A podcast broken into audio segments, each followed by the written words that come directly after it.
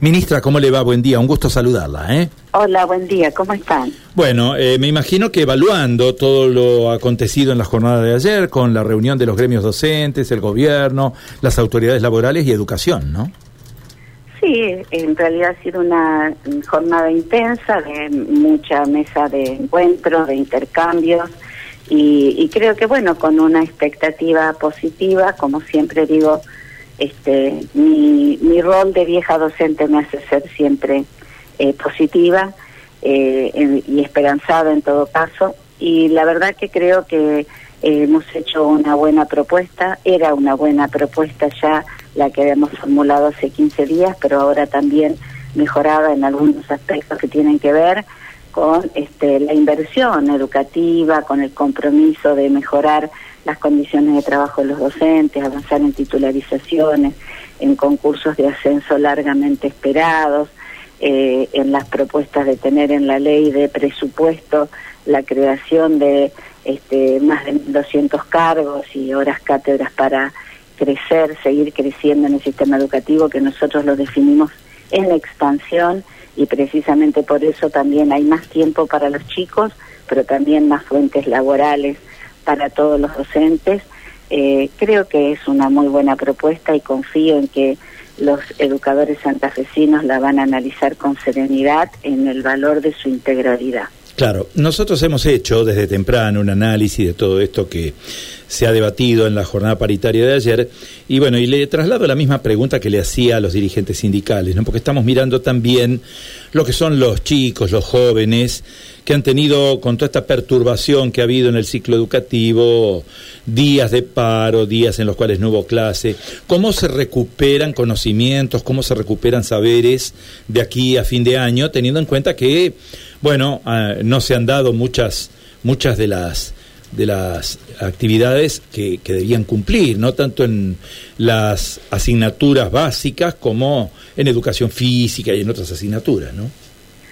Bueno, nosotros creemos que si hay un compromiso de que aquí a fin de año tengamos clases sostenidas y, y vayamos trabajando las prioridades pedagógicas con todo el apoyo, el acompañamiento, también del Ministerio de Educación a todas las escuelas, a las unidades pedagógicas, vamos a estar trabajando para que esos objetivos se cumplan en todos los grados, en todos los ciclos, y también estaremos mirando, como en los años anteriores, cuáles son las trayectorias que se fragilizan más y qué eh, nivel de acompañamiento y apoyo necesitan específicamente. Y en eso está nuestro compromiso y seguramente lo vamos a hacer así.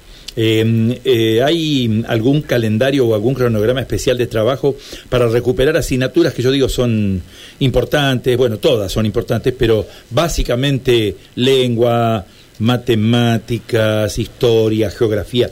¿Alguno de los principales contenidos hay algún calendario especial para llevar adelante la recuperación de estos conocimientos? Bueno, nosotros vamos a trabajar orientaciones pedagógicas para todos los niveles y modalidades pero ya tenemos también un trabajo hecho con las escuelas para poder determinar ya desde las este, resoluciones del Consejo Federal de los años anteriores dónde poner prioridad en los objetivos fundamentales de cada grado, de cada año, eh, cómo tener también eh, horas de acompañamiento a las trayectorias más debilitadas. Estamos distribuyendo horas cátedras para tutorías académicas en las escuelas secundarias estamos creciendo en más horas de permanencia en la escuela, en más de mil escuelas este, de toda la ruralidad y de los pequeños pueblos eh, santafesinos con la extensión a 25 horas de la jornada de la escuela primaria que ayer ya se desplegó prácticamente en su totalidad, eh, con muy buena, eh, buen recibimiento, diría, de toda la comunidad educativa y de los propios chicos.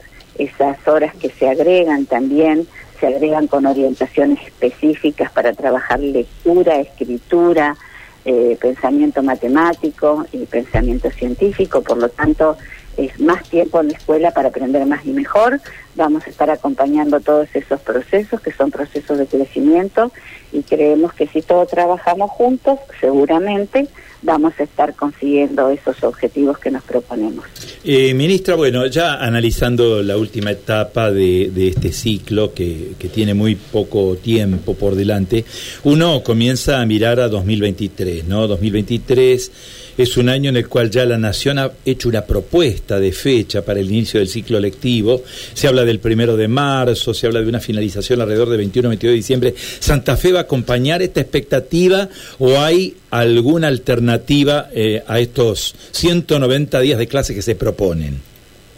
Nosotros vamos a acompañar el acuerdo federal y vamos a estar trabajando con ese ciclo lectivo y por supuesto al interior del ciclo lectivo dando las particularidades de organización, de insistencia en la enseñanza, de prioridad pedagógica que cada provincia tiene legítimamente facultades para organizar.